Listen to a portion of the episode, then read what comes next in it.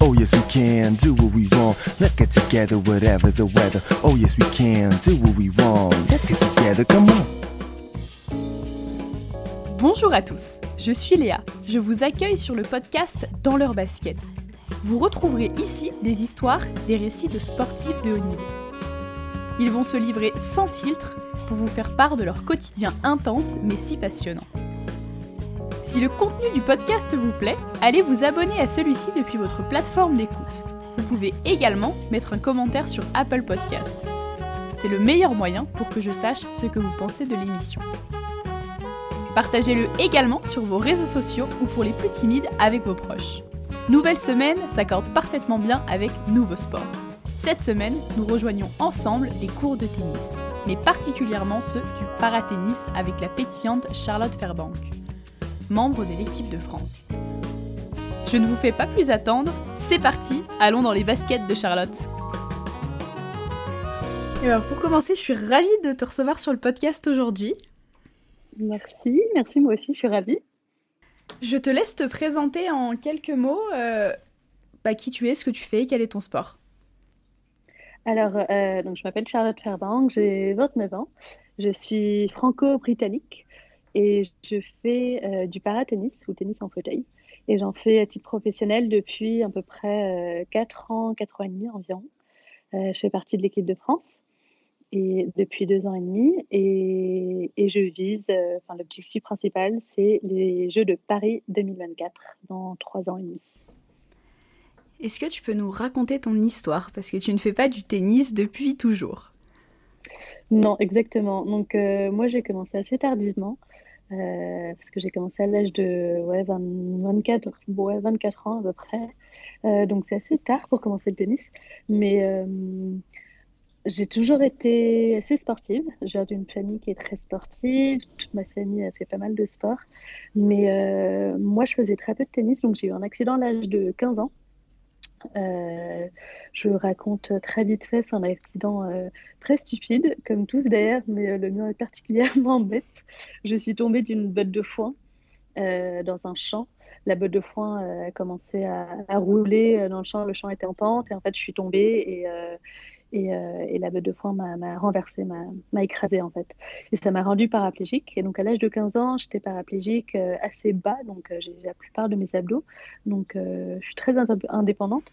mais voilà, j'étais paralysée des membres inférieurs. Et, et, avant mon accident, je faisais pas mal de sport. Donc je faisais de la natation à haut niveau et de l'équitation, pas mal d'équitation.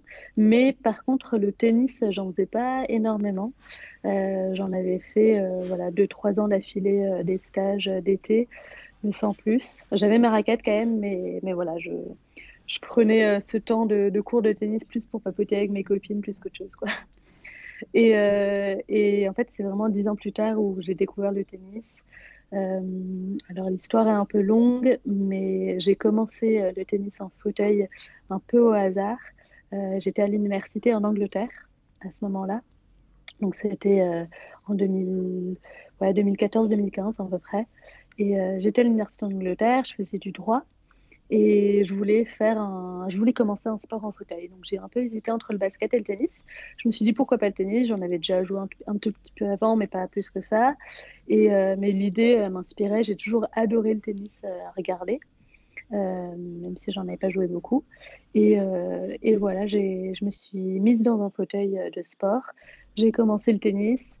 Et j'ai j'ai commencé à prendre mes premiers cours et j'ai tout de suite adoré. J'étais vraiment passionnée par ce sport. Et t'as pu lâcher la raquette.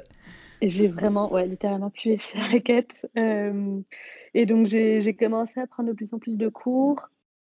Euh, au début, c'était une fois par semaine quand j'avais le temps, parce que comme je bossais à temps plein, euh, donc après l'université, je suis allée en, à bosser dans un cabinet, et donc c'est là où j'ai commencé un peu à, à plus trop avoir le temps de, jouer. Donc, euh, je jouais une fois toutes les deux semaines à peu près. Et euh, fin 2016, euh, je décide de partir à l'étranger, en Amérique latine, pour, pour voyager un petit peu, apprendre l'espagnol, faire une pause du droit.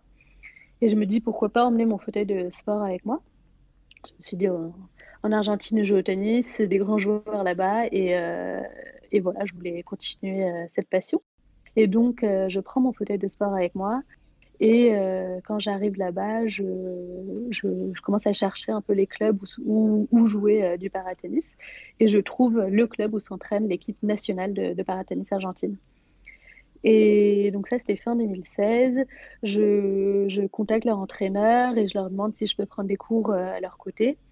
Il dit oui. Et donc, je commence à prendre des cours là-bas en Argentine, à Buenos Aires, une fois par semaine, deux fois par semaine trois fois par semaine. Et là, en fait, euh, au bout de trois mois, quatre mois, euh, l'entraîneur me dit Mais en fait, est-ce que tu veux pas juste euh, te joindre à nous pour, pour jouer un peu plus régulièrement, pour jouer plus professionnellement, dans un cadre plus pro et moins, moins amateur au final? Et j'ai tout de suite dit oui. Et donc 2017, je rejoins leur équipe. Donc forcément, je suis pas argentine, donc c'était pas vraiment leur équipe, mais je m'entraîne à leur côté tous les jours pendant 4 heures, 5 heures.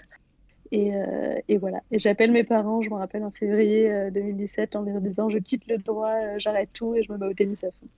Donc forcément, ils étaient un peu surpris au début, mais non, non, complètement ravis. Et, et voilà. Et donc c'est depuis, voilà, c'est un peu donc il y, a, il y a exactement 4 ans que, que, je me suis mise à fond, fond, fond.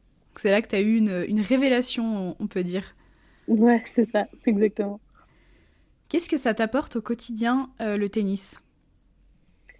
Euh, le tennis m'apporte énormément, vraiment. Euh, premièrement, d'un point de vue physique, c'est hyper important quand on est en fauteuil, euh, parce que j'utilise un fauteuil tous les jours, c'est hyper important de rester actif.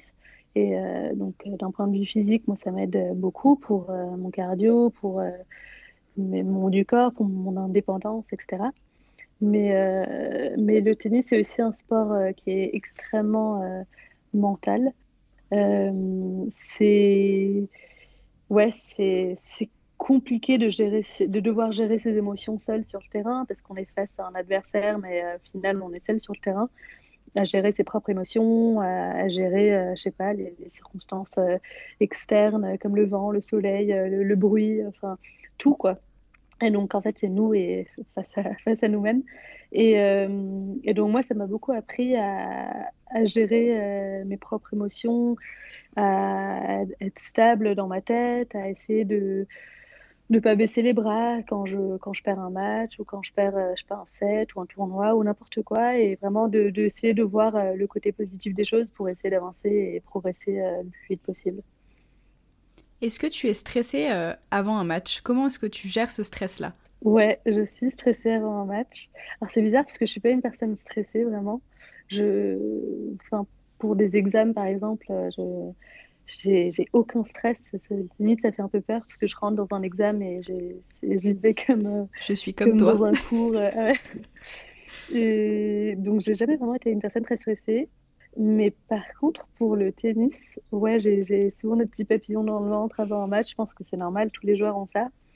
Mais donc voilà, j'essaie d'écouter un peu de musique avant pour me relâcher ou penser à autre chose et euh, de rentrer sur le terrain, euh, enfin essayer de rentrer sur le terrain le moins stressé possible en fait. Est-ce que tu aurais un conseil à donner euh, à des personnes qui sont stressées avant un match? Alors ouais, alors je dirais, enfin moi en tout cas écouter de la musique ça m'aide énormément. De parler avec mon entraîneur aussi juste avant un match, parler pas forcément de l'adversaire, mais de comment je me sens moi, si je me sens prête, et puis juste ou sinon de parler d'autre chose en fait du match. juste avant le match, moi ça m'aide. Et puis, euh, surtout, en fait, d'arriver prête sur le terrain. Donc, prête physiquement, euh, complètement échauffée, euh, prête mentalement. Enfin, donc, essayer de pas trop penser aux résultats dès le départ, mais vraiment résultat, enfin, me focaliser sur ce que je dois faire moi, ce que je sais faire moi sur le terrain. Et, et, voilà, donc moi, ça m'aide à, à, me relâcher un petit peu. Est-ce que tu es suivie par un préparateur ou une préparatrice mentale?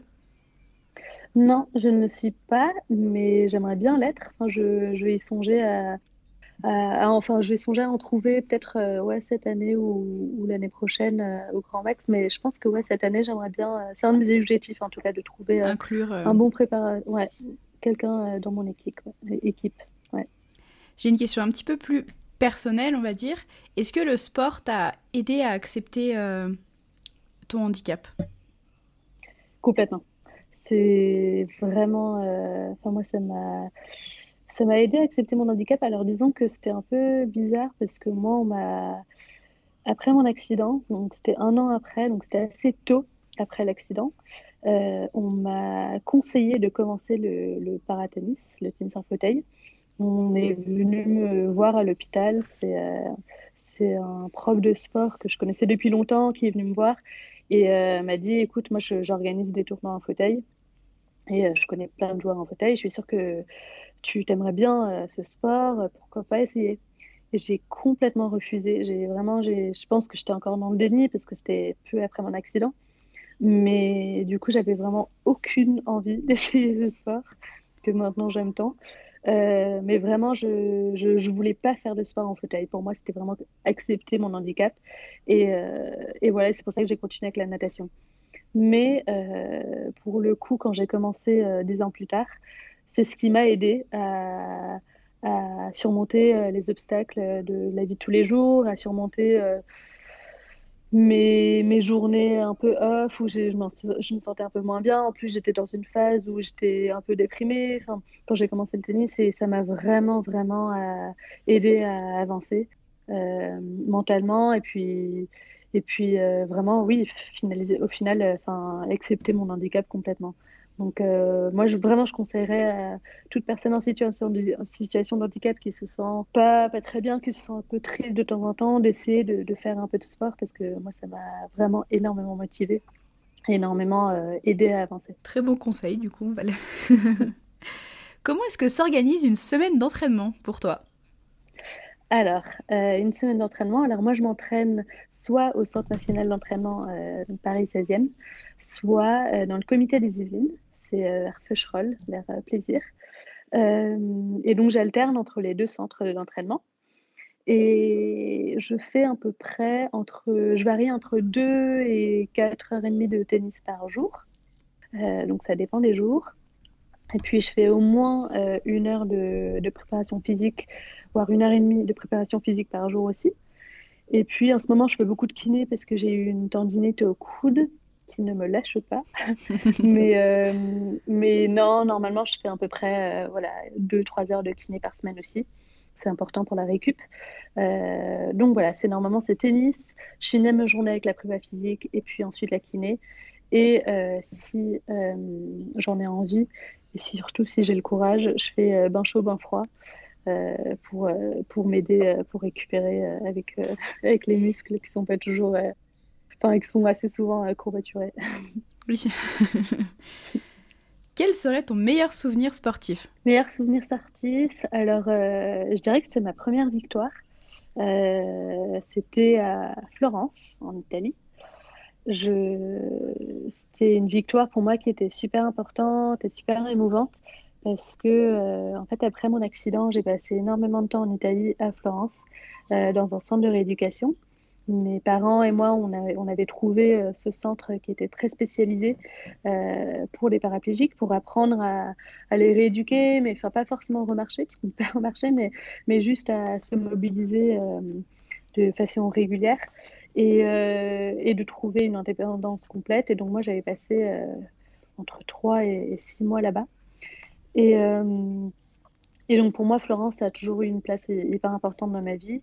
Et j'ai connu des personnes incroyables là-bas. Donc en fait, d'avoir ma première victoire euh, de tennis là-bas, c'était hyper émouvant. Il y avait tous mes kinés et d'autres euh, patients du centre de rééducation qui étaient là pour me voir. Et, c'était hyper spécial en fait. J'ai vraiment adoré. Oui, ça c'est un bel, un bel accomplissement, on peut dire, une étape de franchie. Ouais, c'est ça. Tu joues en, simple et en double, si je dis pas de bêtises? Ouais, c'est ça. Donc la majorité des tournois, euh, on joue en simple et en double. Et moi, je, ouais, j'y joue tout le temps. Donc il y a vraiment 99% des joueurs qui jouent les deux à chaque fois. Qu'est-ce que tu ressens quand tu joues au tennis? Euh, Alors, je suis, comme je disais avant, je suis vraiment passionnée par ce sport. Donc je suis vraiment. Euh, à chaque fois, je suis hyper heureuse d'être sur le terrain. Mes entraîneurs me, me disent souvent que je, je, dois parfois arrêter, en fait, parce que je suis trop souvent et je sais pas trop m'arrêter. Par exemple, quand je me suis blessée, je sais pas dire non au tennis. Et donc, je, vraiment, je, ouais, je, suis, je ressens euh, une, euh, une joie euh, incroyable quand je suis sur le terrain. Et tous les lundis, j'ai hâte de recommencer à jouer. Enfin, c'est vraiment une vraie passion pour moi. Et puis en plus, ça m'a permis de, connaître et découvrir déjà plein de cultures, plein de langues différentes, mais aussi des personnes incroyables sur le circuit. Et donc, euh, ouais, j'adore le tennis pour ça, j'adore être sur le terrain pour ça, parce que c'est, il y a un aspect, compétitif, mais aussi super amical quand, on est sur le terrain. Et, et dans l'équipe de France, il y a vraiment des joueuses incroyables. Donc, non, j'adore. Quel était l'endroit où, préféré où tu as fait une compétition? Ouh, c'est compliqué celle-là. Euh, il peut y en avoir plusieurs. Pas mal hein. d'options. Ouais. Euh, pas mal d'options, mais je dirais Barcelone. C'est vraiment un tournoi euh, incroyable. C'est un ITF 2. Euh, donc ça veut dire que c'est un, tournoi qui est plutôt, enfin où le niveau est plutôt élevé.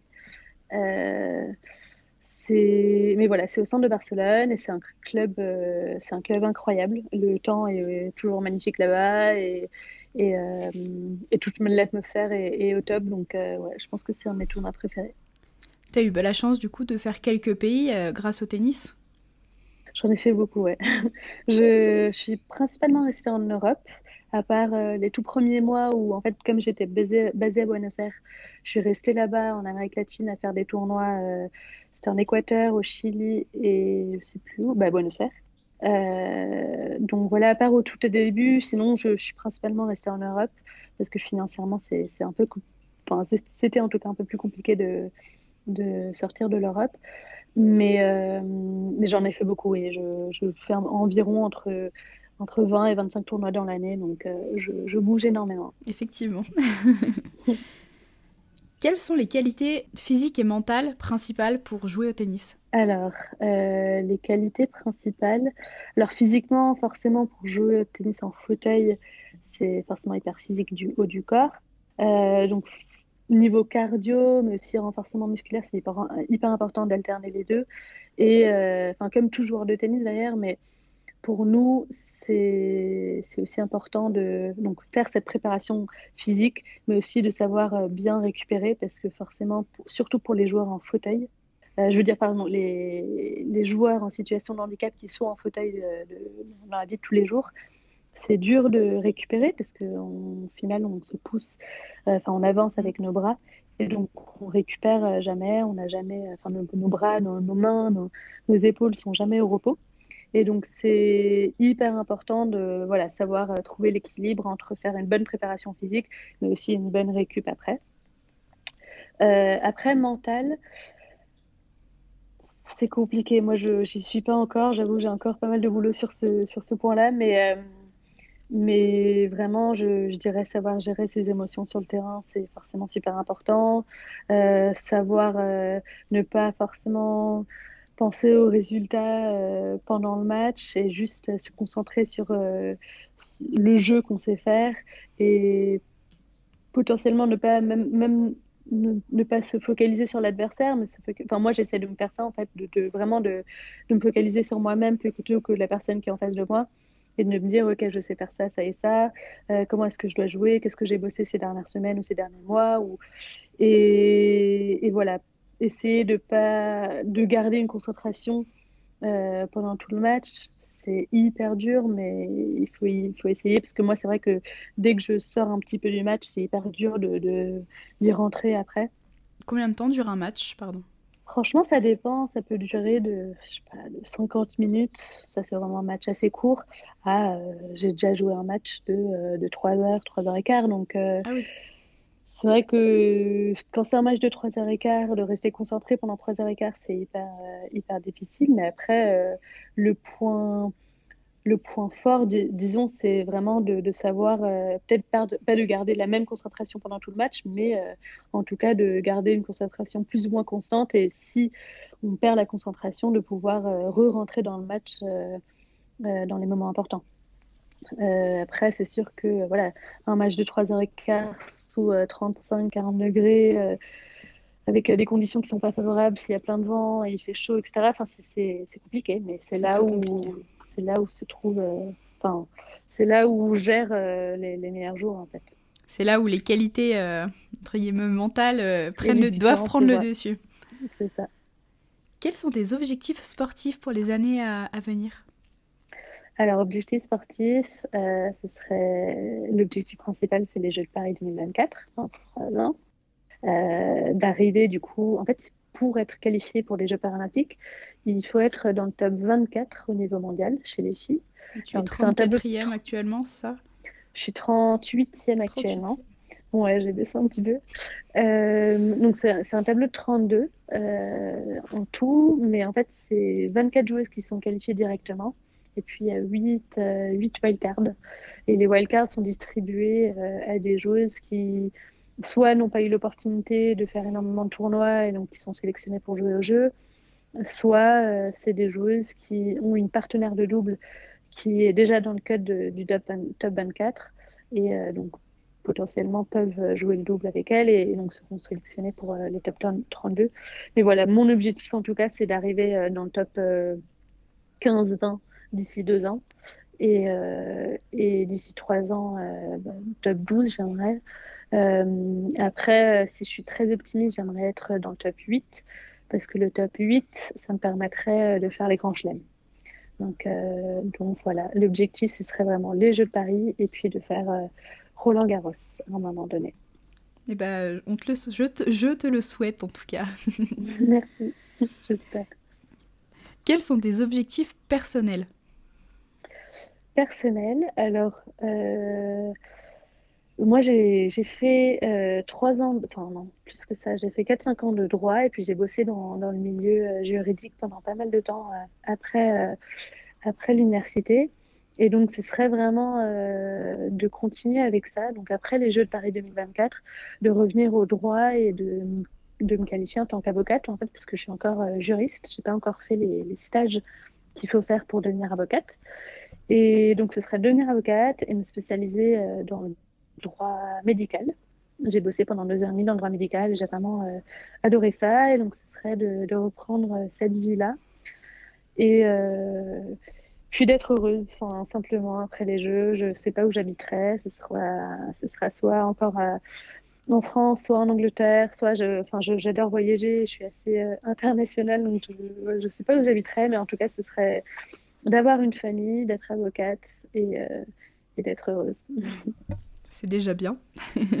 Est-ce que tu as des, des, hobbies, des passions en dehors du tennis? Hobby, passion. Euh, alors, tout sport, enfin, j'adore euh, vraiment pas mal de sports.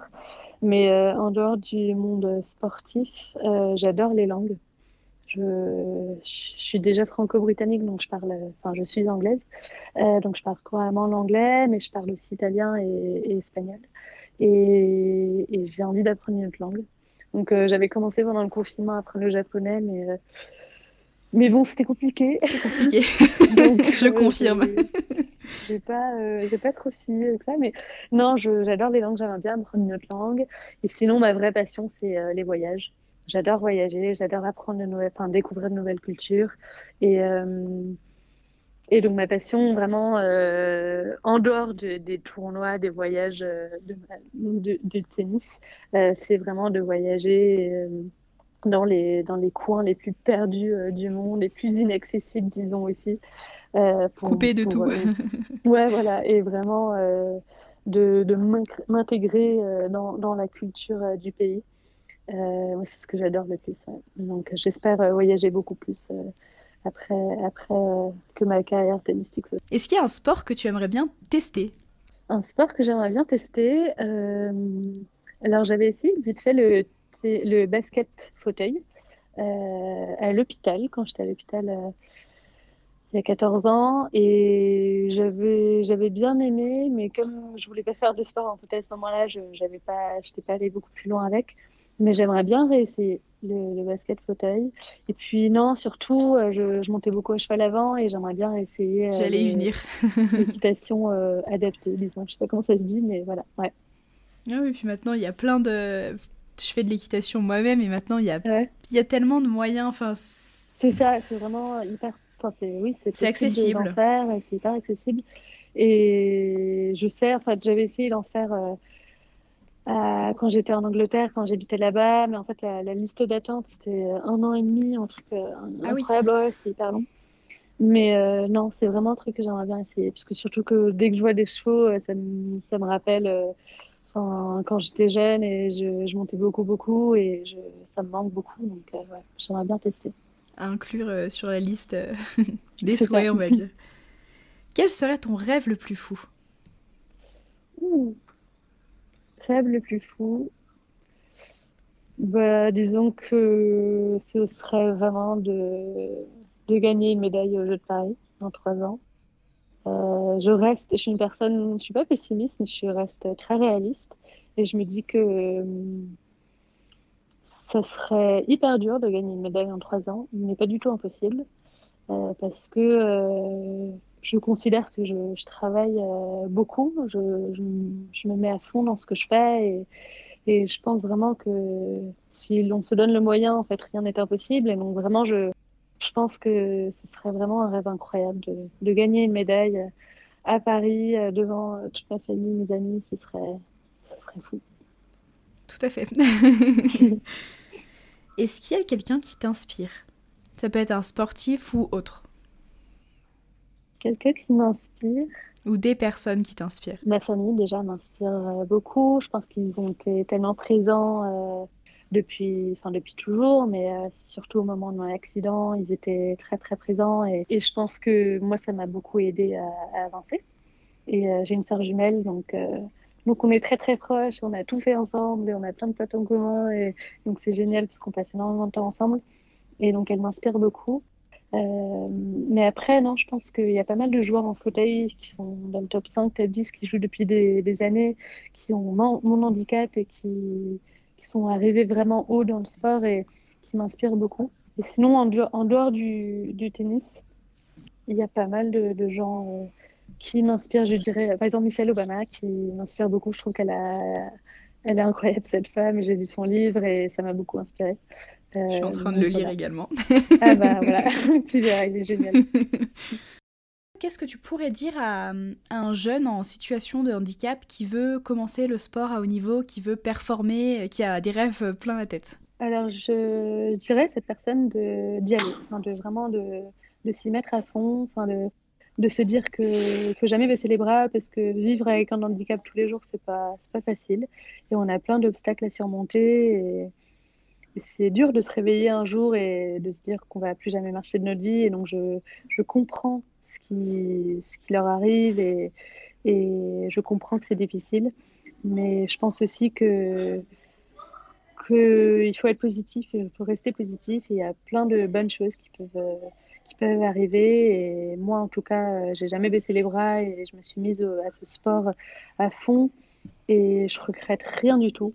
J'ai vraiment tout lâché pour le tennis et hum, c'était une décision qui était une grosse décision, mais je regrette pas et je pense que qu'une personne qui, qui vient d'avoir un handicap mais qui a un rêve de, de sportif de haut niveau, je pense que la personne doit juste euh, se laisser aller et, et y aller. Faut pas lâcher. Ouais, c'est ça. Tu as progressé assez rapidement finalement dans le tennis. Ça fait pas si longtemps que ça que tu joues. Non. Comment est-ce que tu euh, expliques cette progression? Tu t'es beaucoup entraîné, mais est-ce que tu avais des facilités? Franchement, moi, je, je dirais que non. J'ai pas de facilité. Alors, j'ai toujours été assez sportive, comme je disais, mais euh, et donc au niveau cardio, au niveau physique, au niveau du, de la discipline, du travail, ça, ça me gêne pas du tout de vraiment de me pousser jusqu'au bout de mes limites. Je, j'aime ça. J'ai, j'ai vraiment, j'ai, j'ai aucune difficulté avec ça. Donc, je pense que ça m'a aidé, énormément aidé. D'un point de vue tennistique pur, euh, je pense pas que j'ai des facilités du tout. Je n'ai aucun talent, je dirais. Mais, euh, mais j'adore ça, en fait. Comme c'est vraiment une passion et comme j'adore travailler, je me mets à fond dans ce que je fais et, c'est ça vraiment qui, qui m'a aidé à progresser aussi vite, je pense. Parce que euh, je- j'en ai tellement envie. Donc, euh, c'est plutôt ça. Comment, donc on- tout à l'heure on parlait de, des financements, des voyages, etc. Comment est-ce que tu finances tout ça maintenant? Alors maintenant, c'est vrai qu'au début, c'était assez dur parce que j'avais pas beaucoup de sponsors et financièrement, c'est, ça, ça coûte cher le tennis, de voyager autant et de payer ses entraîneurs, ses kinés, ses sa préparation, enfin, la préparation physique, enfin, c'est tout, euh, tout coûte très très cher et donc c'était compliqué au début, mais maintenant j'ai pas mal de sponsors qui m'aident, qui me soutiennent énormément. Et, et donc, ça, ça me permet voilà, de, de, financer mes tournois, mes déplacements et, et toute, toute l'équipe qui, me soutient aussi. Donc, non, moi, ça, ça m'aide beaucoup, mais c'est vrai que en tant que jeune joueur qui débute, c'est pas toujours aussi simple. C'est pas évident, faut pas, faut rien lâcher encore une fois. Qu'est-ce que tu penses de la médiatisation qu'il y a autour des sports paralympiques? Est-ce qu'elle est assez présente ou pas assez? Alors, je dirais qu'elle devient de plus en plus présente, surtout avec les Jeux de Londres en 2012. Euh, je pense que le, mouvement paralympique a vraiment euh, perforé, entre guillemets, et est devenu euh, plus, de plus en plus médiatisé. Après, je pense qu'il y a encore un petit bout de chemin à faire et je pense que, qu'avec les Jeux de Paris 2024, j'espère en tout cas que ça va changer pour le positif et être médiatisé de plus en plus. Je pense que surtout pour le paratennis, par exemple, c'est un des plus gros sports paralympiques et euh, ça se médiatise de plus en plus. Tous les grands chelems sont maintenant euh, à la télé. mais c'est vrai que on pourrait faire de, de plus en plus et, je pense, je pense que c'est hyper important pour, euh, pour changer euh, le point de vue de pour que les gens, euh, le, public associe sport de haut niveau et handicap, mm. que ce soit pas un, que ce soit un, lien plutôt positif et que qu'ils associent les deux termes et, et que ce soit plus tabou parce que ça l'est encore, surtout en France, moins euh, dans d'autres pays. Oui, et puis que les euh. gens aient envie de regarder un match de paratennis comme un match de tennis normal, parce qu'au final, c'est tout, aussi, tout aussi chouette et c'est tout aussi intéressant. Et ça. Il y a des performeurs dans les deux. Exactement, et je trouve ça, je trouve ça encore dommage qu'il manque un peu de médiatisation et donc de, budget aussi. Mais, euh, mais je reste positive, je pense que je reste optimiste, je pense que vraiment ouais, ça se médiatise de plus en plus et je pense que les Jeux de 2024 à Paris euh, vont vraiment euh, changer la donne sur ça. Enfin, j'espère. Bah, ce, serait, ce serait vraiment chouette parce que c'est c'est du sport, enfin, c'est ouais. y a pas, c'est vraiment impressionnant ce que, bah oui. certains athlètes peuvent, enfin tous les athlètes mm. produisent, vraiment c'est, c'est incroyable. Mais oui, vraiment changer la vision des gens, des gens là-dessus. Qu'est-ce que Qu'est-ce qui pourrait aider euh, justement à faire changer ça? Comment euh, on pourrait plus médiatiser ce sport? C'est difficile parce que c'est un peu un cercle vicieux en ce moment. comme il y a moins de budget dans le, dans le mouvement, dans, dans les sports paralympiques, c'est vrai que la, médiatisation, du coup, en conséquence, se, fait moins. Mais euh, pour aider ça, ce serait vraiment de nous, athlètes, en parler plus régulièrement. Donc déjà, on, en parle beaucoup plus qu'avant. Être vraiment actif sur les réseaux sociaux déjà, juste... Voilà, mais aussi euh, voilà d'avoir plus de, de prog, de programmes où euh, des jeunes en situation de handicap euh, se, se, mettent au, sport, qu'ils essayent le sport, parce que c'est vrai qu'il y a plein de gens qui ont des accidents qui ne savent même pas qu'ils peuvent pratiquer des sports en fauteuil. Donc déjà, voilà, intégrer ça, je sais pas, dans les hôpitaux, dans le centre de rééducation, etc. Mais je pense que la, chose la plus importante, vraiment, ce serait d'en parler beaucoup plus aux enfants. Moi, je, fais mm. souvent des interventions dans des écoles, des écoles ah primaires surtout, et, et je, leur montre mon sport et je leur parle de mon handicap. Euh, et je leur montre que au final, euh, on peut tout faire, qu'on soit en fauteuil ou qu'on soit euh, en situation de handicap ou pas, on peut vraiment tout faire si, si on le veut. Et je pense que c'est hyper important parce que les, les enfants n'ont pas le même regard. N'ont pas le même regard et n'ont pas de filtre non plus, donc posent des questions, mais mais n'importe quoi parfois parfois ils s'en foutent du tennis ils me posent juste des questions sur ma vie à moi sur mon handicap sur euh, ma vie de tous les jours. Mais je trouve ça fascinant et c'est c'est enfin je sens qu'ils sont vraiment intéressés intrigués par euh, par le handicap par euh, par ce que je fais et, et donc je pense que c'est comme ça. C'est vraiment commencer à, éduquer entre guillemets les, les, jeunes de nos jours, les enfants de nos jours, euh, pour que le, handicap soit plus euh, tabou dans leur monde, dans bien leur monde d'adulte. Et toi, tu étais adolescente en plus quand tu as eu ton accident. Comment ça s'est passé du coup ton retour, enfin, bah, à l'école? Parce que c'est pas anodin et le regard des autres justement quand on n'éduque pas les enfants jeunes à ça, à la différence entre guillemets. Enfin, j'aime pas trop ce mot-là, mais voilà. Non, mais c'est vrai. C'est compliqué. C'était hyper compliqué. Moi, ce qui, ce qui était le plus dur à accepter, je pense que vraiment c'était le regard des autres. Mm. Surtout que je suis, j'étais dans une école qui était vraiment pas accessible. Et j'ai eu mon accident entre la seconde et, enfin, l'été entre la seconde et la première. Donc, je suis rentrée à l'école euh, après les vacances de la Toussaint en première. Et euh, j'étais la seule personne en situation de handicap dans l'école, dans une école en plus qui était vraiment pas accessible. Et donc, euh, j'avais énormément de regards qui étaient tournés vers moi. Oui, et puis les gens ont beaucoup, se posent beaucoup de questions, du coup, ça ne doit pas aider. Mais pour moi, leur regard, à ce moment-là, je le vois plus comme ça maintenant, mais c'était mm. vraiment de la pitié. Donc, je détestais ça. Et euh, donc de m'habituer à ça, c'était vraiment très très dur. Après, euh, avec le soutien incroyable de, mes amis et surtout de ma famille, de, ma sœur jumelle, euh, j'ai pu surmonter ça. Mais, mais c'est vrai que d'avoir un accident à l'âge de 15 ans, c'est vraiment pas, pas facile de retourner à la vie normale. surtout avec voilà, le regard qu'ont les jeunes de, de 15-20 ans. C'est vrai que c'est moins compliqué, disons, que les tout petits de, de 5-10 ans. Oui. Mais J'y suis arrivée. Mais ça se voit en tout cas, c'est chouette, c'est cool. Mais c'est super en tout cas d'intervenir dans les écoles et tout. Euh, c'est vraiment, euh, je trouve ça génial. C'est vraiment, euh, c'est vraiment intéressant. J'adore les petits, j'adore leurs questions. Ah oui, bah en plus ça doit vraiment être sans filtre. ouais, aucun filtre du tout. Est-ce qu'il y a une personne que tu voudrais bien entendre sur le podcast? Euh, alors, c'est une super question. Euh, alors, il y a une athlète qui est sponsorisée euh, avec moi chez Unilever. Elle s'appelle Lucille Razet. Et elle est vraiment géniale, cette fille. Alors, je la connais pas beaucoup plus que ça, mais en fait, elle est, malvoyante elle fait de l'athlétisme. Et elle vise, comme moi, les, les Jeux de Paris 2024. Et euh, je la trouve vraiment impressionnante. Elle fait, elle fait des, des études, une formation pour devenir euh, kiné. Et je pense que oui, ce serait vraiment une personne assez intéressante, intrigante à, interviewer, parce qu'elle est, elle est vraiment géniale, cette fille. Elle est, elle est assez jeune en plus, et, elle est, euh, comme moi, dans l'objectif de, de, faire les Jeux de Paris 2024. Donc, ça peut être super intéressant. Je garde le contact et je vais vite la contacter. Si les gens qui nous ont écoutés veulent te suivre sur les réseaux sociaux, où est-ce qu'ils peuvent te retrouver? Alors, j'utilise plus trop trop Facebook, mais euh, j'utilise plutôt Instagram. Donc euh, voilà, c'est juste euh, Charlotte tiré du bas Fairbank. voilà, donc il peut me trouver. Normalement, je poste mes résultats des tournois. Alors pas tout le temps, ça dépend si j'ai gagné ou perdu. Franchement, si je perds, j'ai tendance à être de mauvaise humeur, donc je vais pas. Le temps que ça passe. voilà. Euh, mais non, j'ai vraiment tendance à poster quelques updates de, temps en temps. Donc, euh, donc voilà, les gens peuvent me suivre là-dessus. Bon, bah super. Je t'identifierai de toute façon euh, dans les publications sur Instagram.